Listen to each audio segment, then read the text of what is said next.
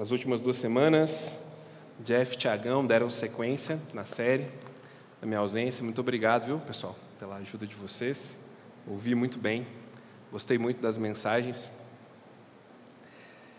Confesso para vocês que eu já estou doido para terminar o capítulo 7, viu? Estou achando o capítulo 7 bem difícil. Não sei se você está achando, mas eu achei o capítulo 7 bem difícil. Muitas coisas práticas, né? Muita, exige muita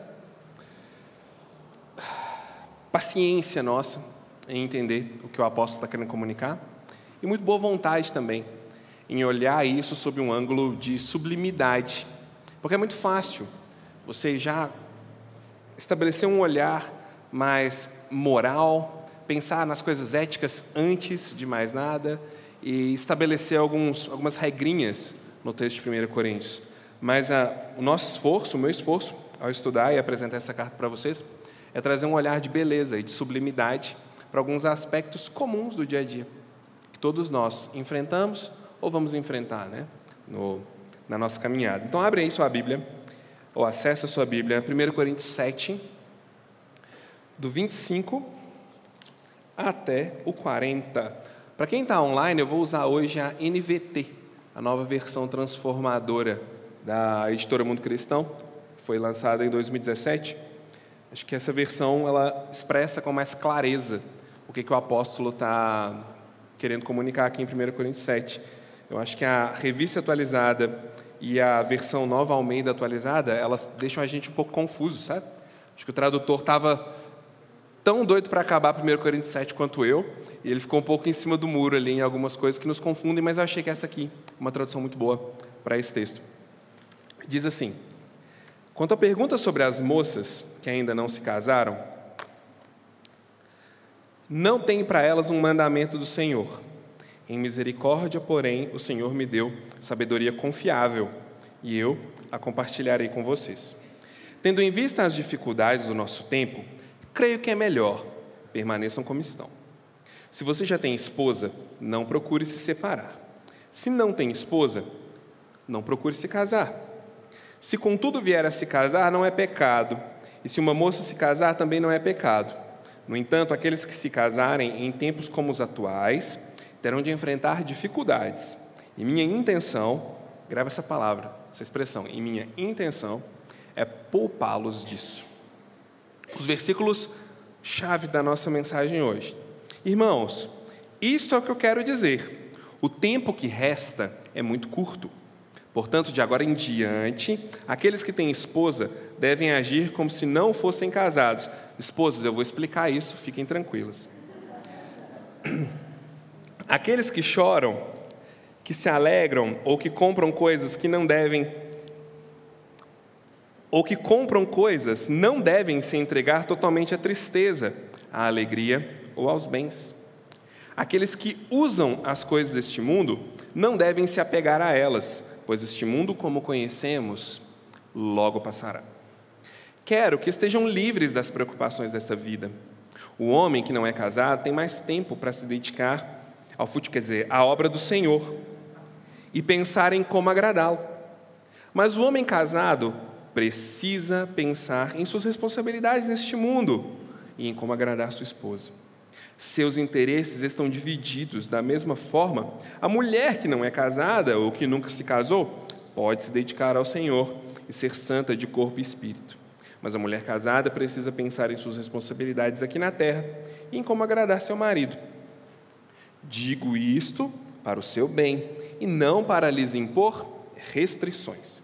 Quero que façam aquilo que os ajudará a servir melhor ao Senhor, com o mínimo possível de distrações.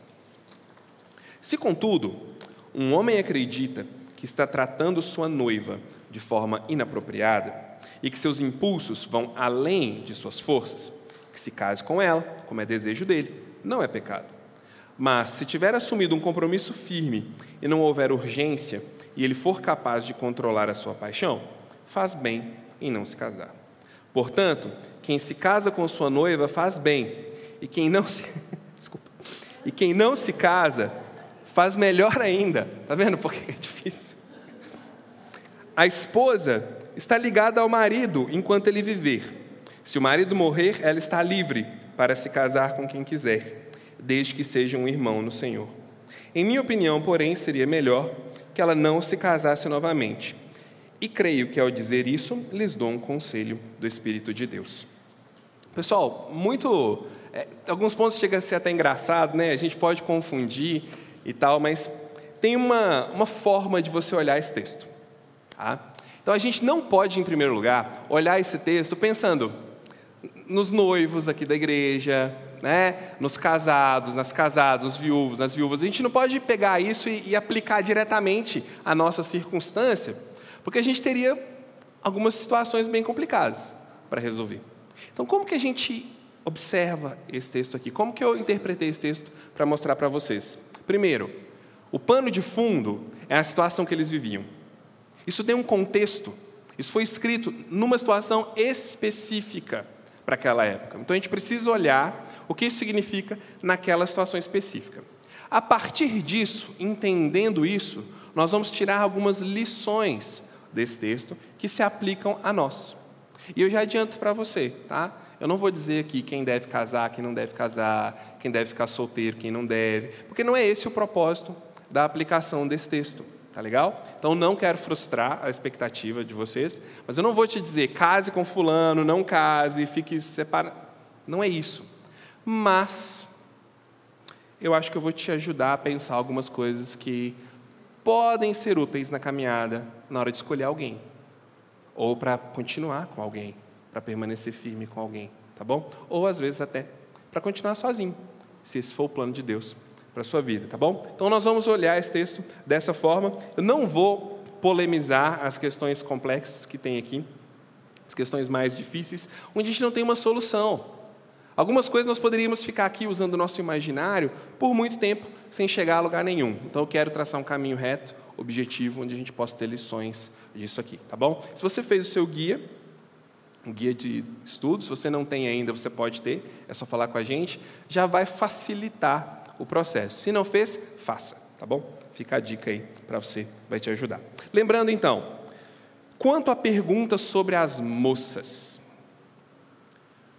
Essa carta de Paulo aos Coríntios, ela foi escrita como uma resposta a uma carta anterior que eles haviam enviado a Paulo, perguntando sobre várias questões éticas e morais, éticas e morais da vida da igreja. Nós não temos acesso a essa carta, mas nós vemos várias vezes durante o texto de 1 Coríntios Paulo respondendo algumas coisas. Quanto a perguntas sobre isso, sobre aquilo, sobre aquilo outro, a resposta é essa. E o melhor que a gente pode fazer é tentar chegar perto da pergunta, mas a gente não sabe. Mas a gente sabe que existiu uma carta com algumas perguntas e com algumas objeções ao apóstolo Paulo. Eles tinham curiosidade, mas eles tinham também uma vontade enorme de não considerar muito o que o apóstolo estava fazendo. Então, sabe quando a gente faz uma pergunta para contar para a pessoa a nossa opinião? Você já fez isso? Aí a gente faz assim, para que quando a pessoa achar ruim, você fala, não, mas eu estou só perguntando. E aí a gente fica leve na história, né? Pois é, tem um toque disso na carta de Paulo. Algumas coisas eles já estão perguntando, mas alfinetando o apóstolo, tá? E isso faz ele ter que lidar com as duas coisas ao mesmo tempo.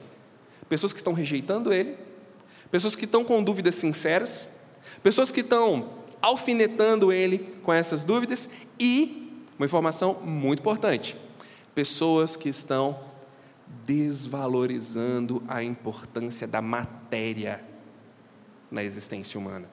Como assim desvalorizando a importância da matéria? Havia um pensamento de que somente as coisas do espírito eram boas.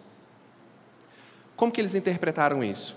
Se somente as coisas do espírito são boas, então somente aquilo que a gente faz com viés espiritual é bom. Orar, ler a Bíblia, ter êxtases espirituais na expectativa deles, não na nossa. Isso era espiritual. Coisas físicas tais como casamento, não, não, isso é do corpo. Isso aí a gente, mesmo depois de casado, a gente não vai fazer, porque a gente quer ser muito santo e muito separado. A gente quer um padrão elevado. Então, Paulo fica nessa, sinuca de bico com eles, porque ao mesmo tempo que tem algumas pessoas querendo ser santas demais, tem outras falando assim: hum, não, se a carne não presta mesmo, o que vale é o espírito, então vamos fazer o que der vontade com a carne. Bem atual, né? É a perguntinha de quarta-feira do nosso guia, né? Onde eu já vi isso antes. Bem atual. Se o corpo vai acabar, se o corpo vai apodrecer mesmo, se eu só tenho essa vida, eu só vou viver ela uma vez, então eu tenho que aproveitar. Então ele está lidando com todas essas coisas. E aí ele está respondendo agora algumas perguntas que eles fizeram sobre relacionamentos de noivado, sobre viuvez e sobre a situação deles de como igreja dentro dessas relações. Então eles estão perguntando para ele, a gente pode afirmar com certeza, como que a gente vive as nossas situações de vida nesse contexto da nossa igreja agora? Rafael, qual era o contexto? Era bom você falar, né? Pois é, é bom eu falar perseguição. Era um momento onde os cristãos estavam, estavam começando a ser vistos como um problema para a sociedade. Era uma mistura de problema político com problema religioso. Religioso para os judeus, político para o Império Romano. Então eles começaram a entrar no radar das autoridades para serem perseguidos e estava começando a ficar feia a coisa. Estevão já tinha sido até morto por conta disso. Paulo já tinha sofrido muitas coisas por conta disso. A outra situação era uma cidade grande daquela época, com formas de adoração extremamente perversas. Quando eu digo extremamente perversa, eu me refiro ao uso do corpo em rituais de adoração, onde o ato íntimo entre dois seres humanos, independente do seu sexo, era a forma de se adorar. Então, era uma situação muito complexa, muito difícil. As pessoas estavam na iminência de serem perseguidas, na iminência de serem escorraçadas das suas casas, das suas cidades, do seu convívio comunitário, e por onde eles andavam? Eles andavam tropeçando em oferendas, em trabalhos para os deuses e em pessoas tendo relacionamentos íntimos nas escadarias do templo. É para esse pessoal que Paulo está respondendo. Então ele diz: quando vocês me perguntam sobre as moças que ainda não se casaram, eu não tenho um mandamento do Senhor. Tem gente que interpreta isso aqui da seguinte forma: a partir desse ponto aqui, Senhor, ponto, tudo que Paulo vai falar, ele está falando para os cocos, assim, ele está falando aleatoriamente. Não foi o Senhor que me falou, vou inventar alguma coisa aqui para falar para vocês. Não é isso. Quando ele diz, não tenho um mandamento do Senhor, a gente pode pensar o seguinte: talvez na pergunta eles disseram assim, o que, que Jesus fala sobre noiva, noivas e noivos? Sobre pessoas que ainda não estão em um relacionamento. Jesus fala que eles devem se casar ou não? Já que você entende muito das coisas do Jesus, o que, que ele diz? Pode ter sido uma tentativa até de armar uma cilada para o apóstolo Paulo. E ele diz o seguinte: olha, não ouvi Jesus falar nada sobre isso, não. Mas o que eu posso falar para vocês aqui, com uma sabedoria que o Senhor Jesus me deu, eu vou compartilhar com vocês. Ou seja, Jesus não escreveu sobre isso, não falou sobre isso, não falou sobre isso comigo, mas Ele me deu sabedoria para falar com vocês. Então eu vou falar agora. Tá? Então eu vou inaugurar esse assunto para vocês. Tendo em vista as dificuldades do nosso tempo. é tudo isso que eu acabei de falar aqui agora, toda essa introdução, a situação que eles viviam. Tá? Situação imoral, situação de perseguição, situação de instabilidade na cidade e a situação própria da igreja. Lembrem-se que eles estavam se desunindo por causa de coisas boas e se unindo por causa de coisas ruins. Capítulo 5, você se lembra que eles estavam, tinha uma pessoa na igreja que estava cometendo um ato imoral muito sério, e eles estavam assim: não, tranquilo, não preocupa com isso. Mas sobre o evangelho, ah, não, eu sou de Jesus, eu sou de Paulo, eu sou de Pedro, agora aqui cada um tem um evangelho melhor. Então era uma situação bem confusa. Então Paulo fala: tendo visto essa situação de vocês, que engloba tudo, creio que é melhor que permaneçam como estão. Daí agora fica, vai ficar mais fácil a gente entender o resto do texto até chegar nas aplicações que eu quero, que é o seguinte: o que Paulo vai dizer para eles é, pegando um gancho da semana passada, você se converteu a Jesus Cristo, você segue, segue a sua vida. Você continua vivendo na Terra, você continua vivendo nesse planeta, você continua sendo quem você é, tendo a formação que você teve, continua se relacionando com essas pessoas aqui. Você não tem que inventar a roda só porque você se converteu. Ah, não tem que criar uma coisa completamente antagônica só porque você se converteu. Jesus vai fazer você uma pessoa diferente usando quem você já é. Tá? Basicamente, tem isso aqui, mas tem também a preocupação deles, dele. Qual é a preocupação dele? Olha, é muito mais difícil, agora parafraseando Paulo, é muito mais difícil vocês lidarem com perseguições, com escassez, com situações complexas, com uma família, do que solteiros. Esse é o pensamento dele para esse texto aqui. Se você lê o texto com isso em mente, já está ótimo, você já entendeu. Tá bom? A gente não precisa nem gastar muito tempo. Qual é o pensamento dele? Olha, eu valorizo relacionamento, casamento é uma coisa de Deus, tal, beleza. Mas na situação que vocês vivem, e tendo em vista o que pode acontecer com vocês, era melhor vocês esperarem e continuarem como estão. Porque daqui a pouco vocês vão ter que fugir. Vai ter gente decapitando vocês. Paulo morreu decapitado, inclusive. E aí você fugir, você se esconder, você lidar com essas perseguições, com uma criança no braço, outra no chão, outra na barriga, é difícil. Essa é a visão dele. É complicado. Então tenham sensibilidade com o momento e olhem para os desejos, para as vontades, para os sonhos de vocês com um pouco mais de calma, com um pouco mais de realismo na vida de vocês. Por isso que ele fala: o noivo, a noiva, o viúva, a viúva. É uma maneira de ponderar sobre a realidade. Eu acredito que olhar o texto dessa forma fica muito mais fácil do que tentar encontrar aqui assim: hum, noivas, procedimento. Hum, viúvos, procedimento. É mais simples olhar dessa forma, porque nós não somos assim no dia a dia. Eu acho super complicado. A gente quer uma lista de coisas para fazer, mas eu garanto que a maioria de vocês aqui deixou de cumprir um monte de lista essa semana, assim como eu. Né? Que coisa esquisita.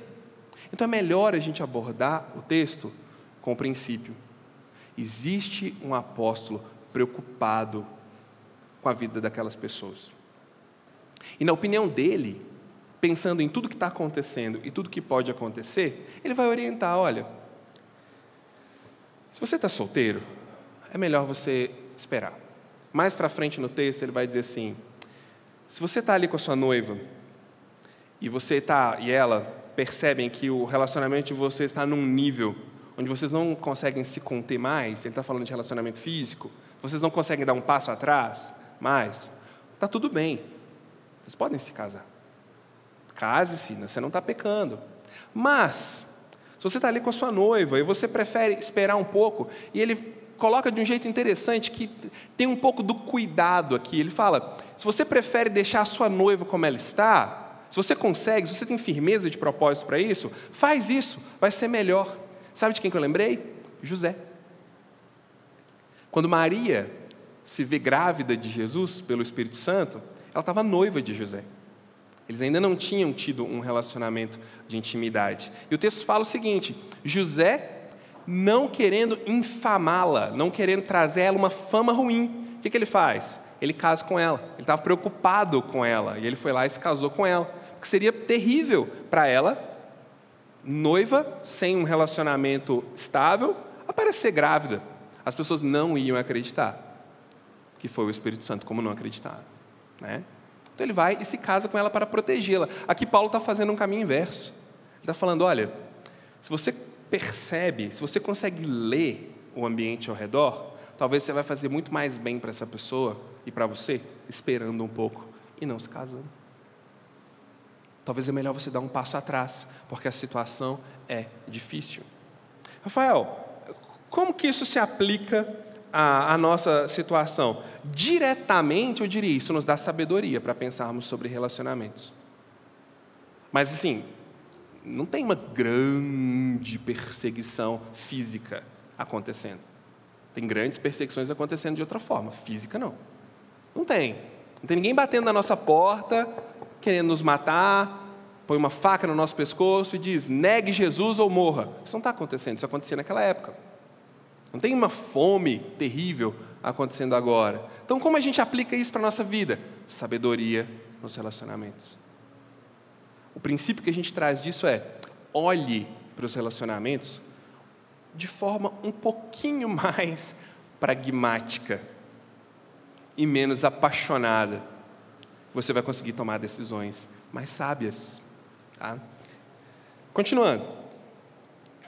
Se contudo vier a se casar com a moça, não é pecado. No entanto, aqueles que se casarem em tempos como os atuais, a, a preocupação dele, terão de enfrentar dificuldades, e minha intenção é poupá-los disso. Gente, olha só. Imagina, agora eu quero ser bem, bem direto com você. Imagina quantos problemas na nossa vida a gente evitaria se nós conseguíssemos ser um pouquinho pragmáticos antes de grandes decisões.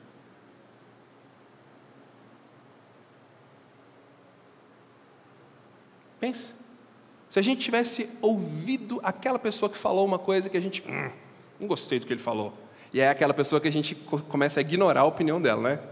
Quando ela discorda de nós, é a pessoa que a gente corta do nosso relacionamento, porque a gente quer as pessoas que concordam. Imagina se a gente tivesse ouvido aquela pessoa. Será que talvez a gente teria evitado algumas coisas? Traga esse princípio de sabedoria para um relacionamento. Que, como a gente vai ver, biblicamente falando, é até que a morte o separe. Como a gente vai ver, envolve compromissos materiais, físicos e emocionais. Aplique esse princípio de sabedoria nos combinados para entrar num relacionamento. Vamos ser honestos. Talvez até nós que casamos, nós vamos lembrar, é, bem que meu time falou, bem que fulano falou comigo, realmente aconteceu. E algumas coisas a gente lida porque a gente não ouviu. Ou a gente está aprendendo agora e traz um pouco de sabedoria para os solteiros para aqueles que vão se casar. Observe isso, olhe aquilo. Mas quando a gente está apaixonado, a gente está apaixonado. É um estado, não é? É um estado cósmico, onde a gente só enxerga aquilo. E está tudo bem, não estou criticando, não, é legal. Mas exige muito, muita sabedoria nesse momento. Eu diria que essa é uma aplicação direta desse texto na nossa vida. Tá? Você está aí doido para casar? Legal. A gente não tem perseguição, a gente não tem fome acontecendo, né? As pessoas não estão, quer dizer, a parte do templo acontece um pouco, mas as pessoas não estão vivendo necessariamente igual o templo lá em Corinto, né? Mas tome cuidado, escolha bem, tenha paciência, não tenha tanta pressa, não corra, seja um pouco pragmático, faça algumas perguntas antes.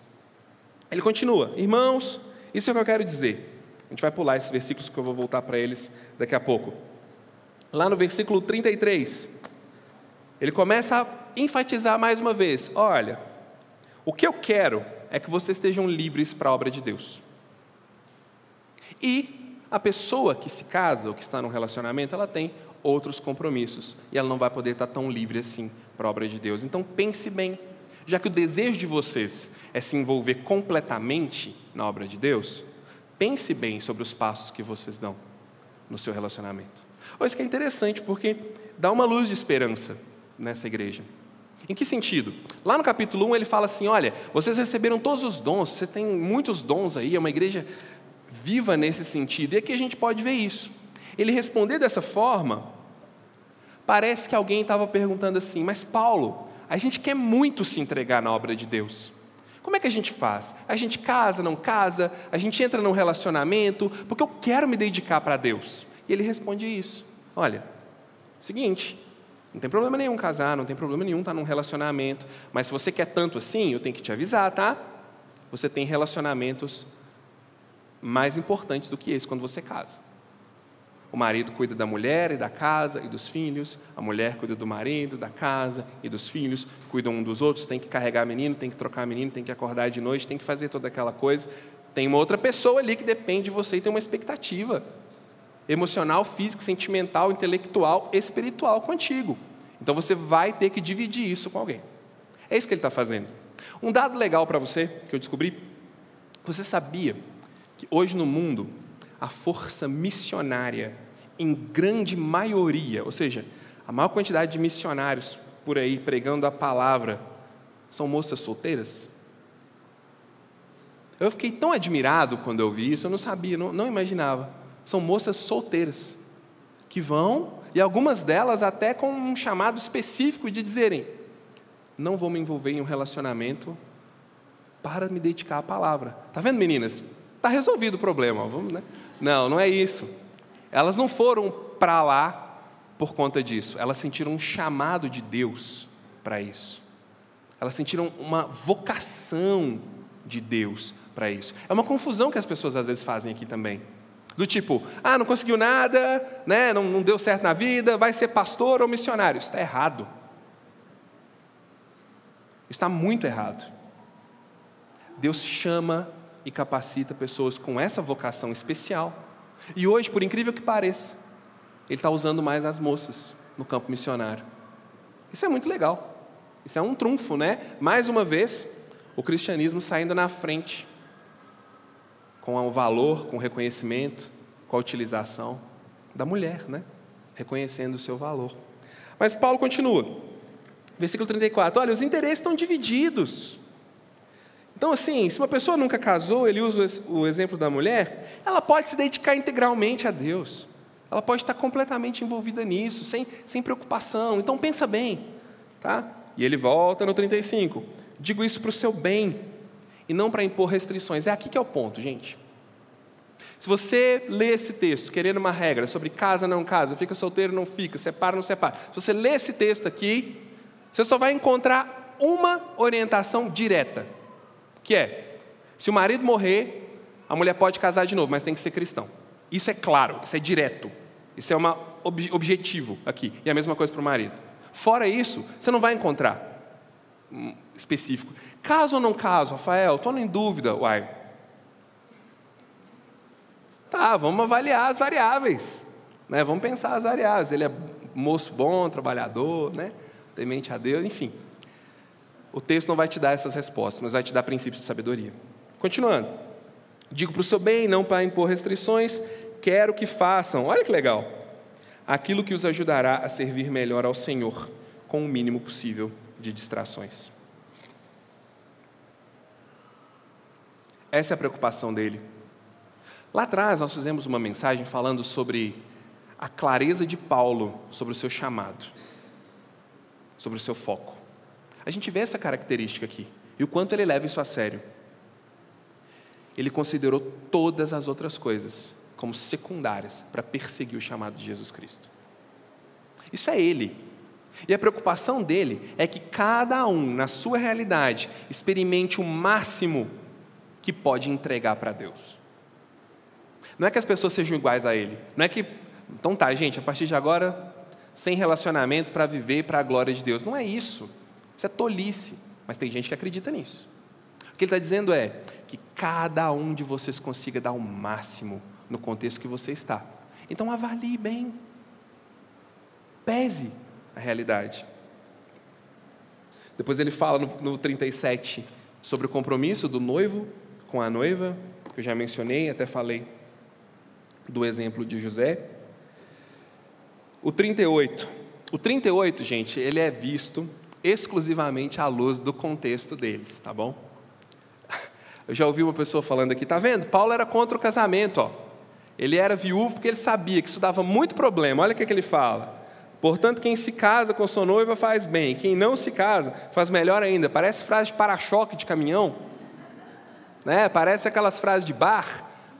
Vou tomar minha cerveja porque quem não se casa faz coisa assim. Não é isso, gente. Tá? A gente, como cristão, a gente deve evitar entrar nessas coisas que falam de elementos belos de forma leviana. E quando pregadores usam esse texto para falar, tá vendo? Melhor você não casar não, porque você vai. A gente está tratando uma coisa bela, bonita, que expressa um compromisso tão íntimo, espiritual e físico, de um jeito assim, sabe? Sem, sem respeito. Não é isso que Paulo está fazendo. Ele está dizendo, nessa situação, a opinião dele e que ele acredita, tem sabedoria de Deus, é melhor que eles não se casem mesmo. Não precisa ser definitivo, mas naquela circunstância de perseguição, de imoralidade, de tensão, era melhor. eles não se casarem. Continua. A esposa está ligada ao marido enquanto ele viver. Aqui já é mais preditivo, né? Aqui já traz mais clareza. Ó, casamento termina com a morte, na visão dele. A esposa está ligada ao marido enquanto ele viver. Se o marido morrer, ela está livre para se casar com quem quiser, desde que seja um irmão no Senhor e o mesmo para o homem. Em minha opinião, porém, seria melhor que ela não se casasse novamente. Por quê? Por causa da situação deles. Mas tem sabedoria nisso, gente. Tem sabedoria nisso aqui. Olha só, se for para entrar numa situação onde vai ficar pior do que o primeiro, é melhor não entrar. Meu pai é viúvo, minha mãe morreu, eu tinha 18 anos. E até hoje ele não, não conseguiu ter outro relacionamento. Ele já quis, mas ele não, nunca deu certo. E as pessoas chegam para ele e falam: Mas José Maria, por que você não se casa novamente? Ele fala o seguinte: Porque a segunda pessoa, ela tem que ser duplamente especial para substituir a primeira que eu tive. Acho tão bonitinho ele falar isso. E, e tem verdade nisso. Se vai entrar em algo, que seja no Senhor, mas não no Senhor daqueles que tem um adesivo no carro de glória a Jesus, está no Senhor. Cuidado. É no Senhor de verdade. Vá fundo. Você pode escolher. Você pode pensar, você pode avaliar, você pode escolher algo bom. Então, aprecie com moderação. Esse é o conceito de Paulo aqui. Esse é o conselho dele, que tem sabedoria nisso. Por quê? Porque você vai se amarrar em uma pessoa até que a morte o separe. É uma bênção? É. Eu faria tudo de novo, com a mesma pessoa.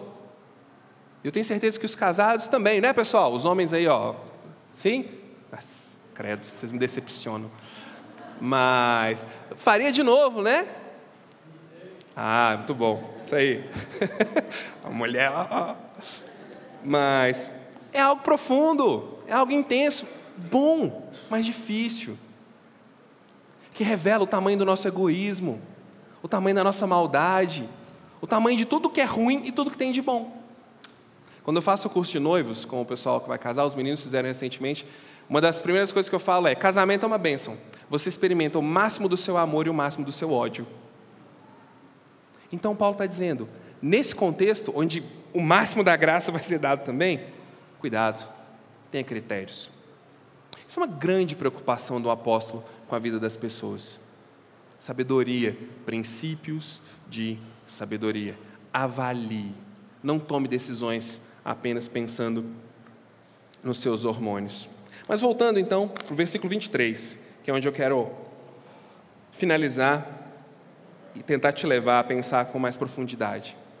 Irmãos, isso é o que eu quero dizer. O tempo que resta é muito curto. Portanto, de agora em diante, aqueles que têm esposa devem agir como se não fossem casados. Aqueles que choram, que se alegram ou que compram coisas não devem se entregar totalmente à tristeza, à alegria ou aos bens. Aqueles que usam as coisas desse mundo não devem se apegar a elas, pois esse mundo, como conhecemos, logo passará. Quero que estejam livres das preocupações da vida. O homem que não é casado tem mais tempo para se dedicar à obra do Senhor e pensar em como agradá-lo. O que Paulo está dizendo para eles? Olha, vocês são aí solteiros, celibatários, viúvos, casados, noivos.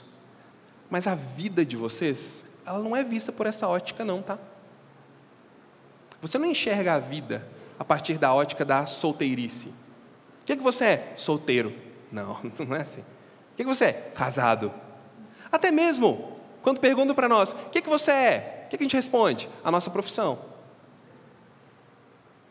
Será que Será que é assim mesmo que funciona? Pois é, é esse o pensamento que eu quero que você tenha.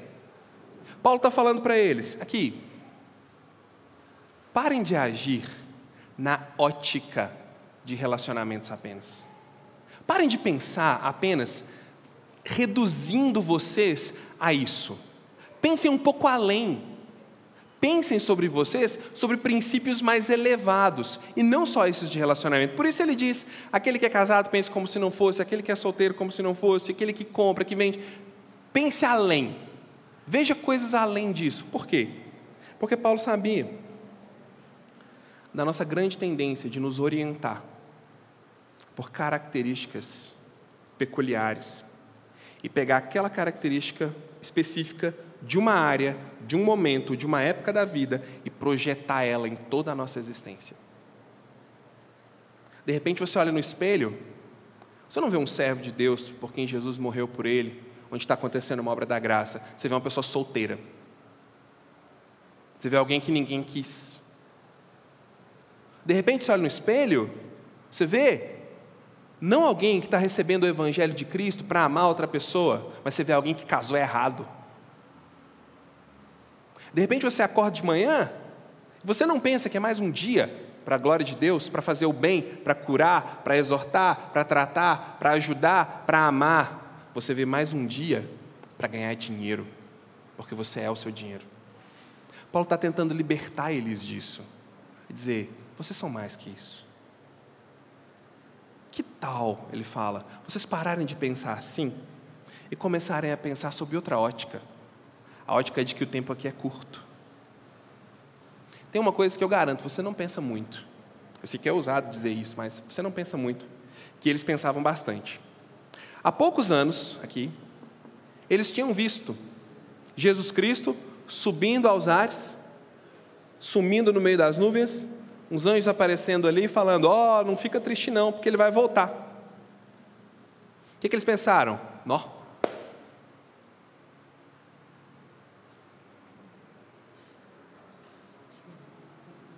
Uma expectativa. Vai ser a qualquer momento. Vai ser agora. Está chegando. E isso era vivo neles. Eles tinham a certeza de que era algo iminente.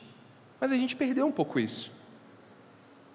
A gente tem a certeza de que o nosso tempo é permanente, mas a vinda dele, ah, a gente se reduz a pensar na vinda de Cristo quando algum aloprado fala de chip, quando algum outro vem e fala para você que aconteceu alguma coisa.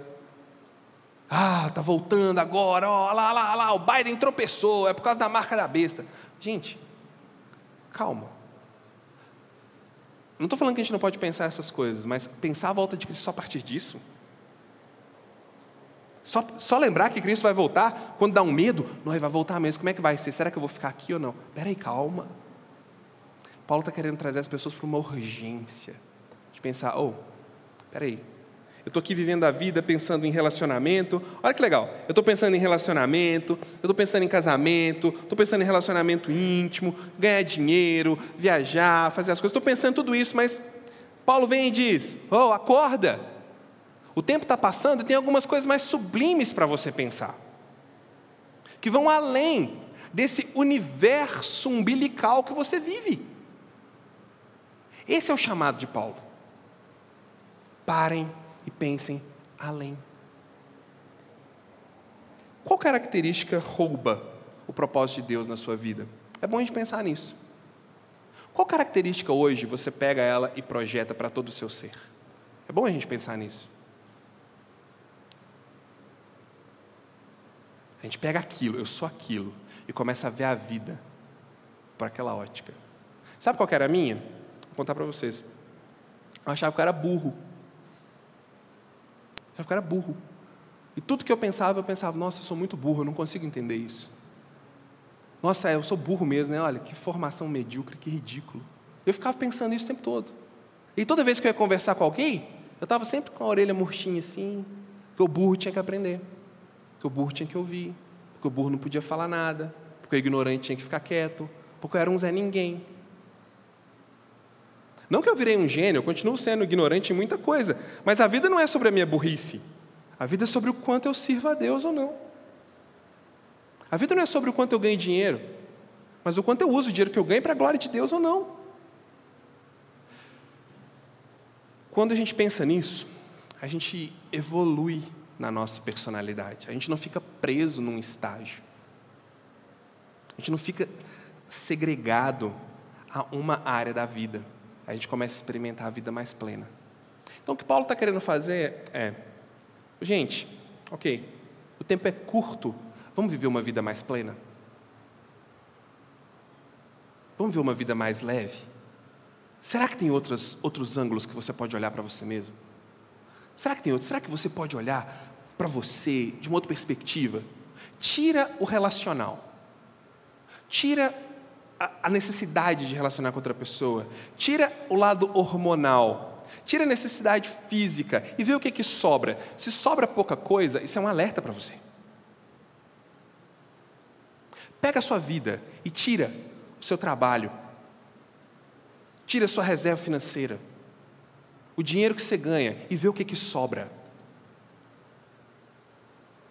Pega a sua vida e tira a sua diversão, os relacionamentos, a vida ah, de curtição, o que você faz para se sentir alegre. Tira isso, o que, sobra?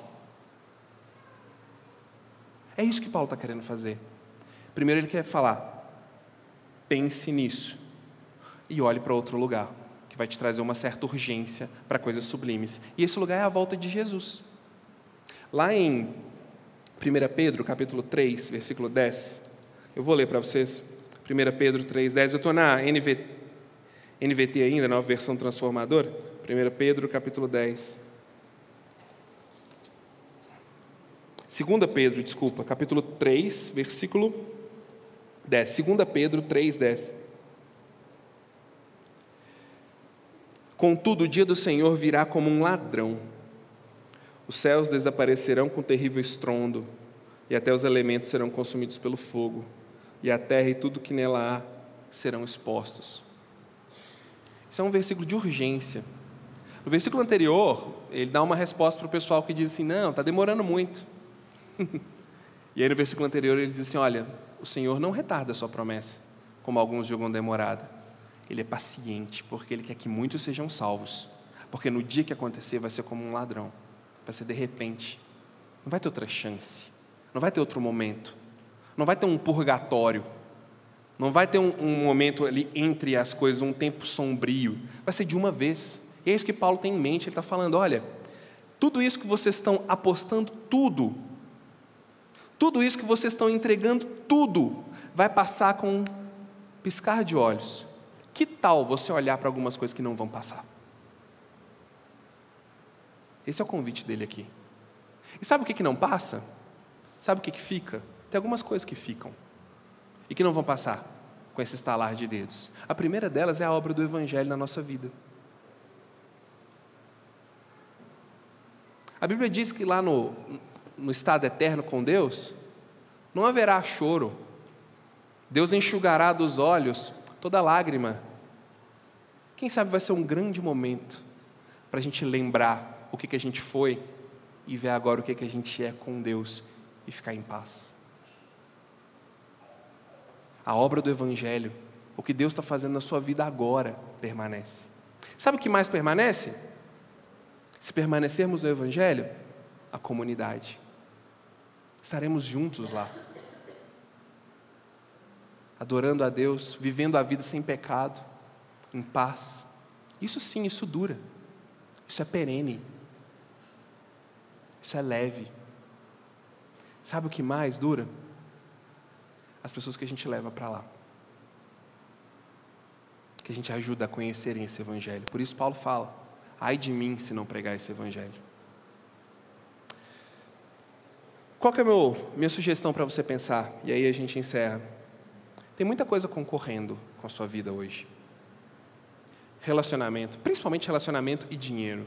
Vamos ser honestos. Está tudo concorrendo. E a gente fica meio perdido nisso tudo. Meio confuso.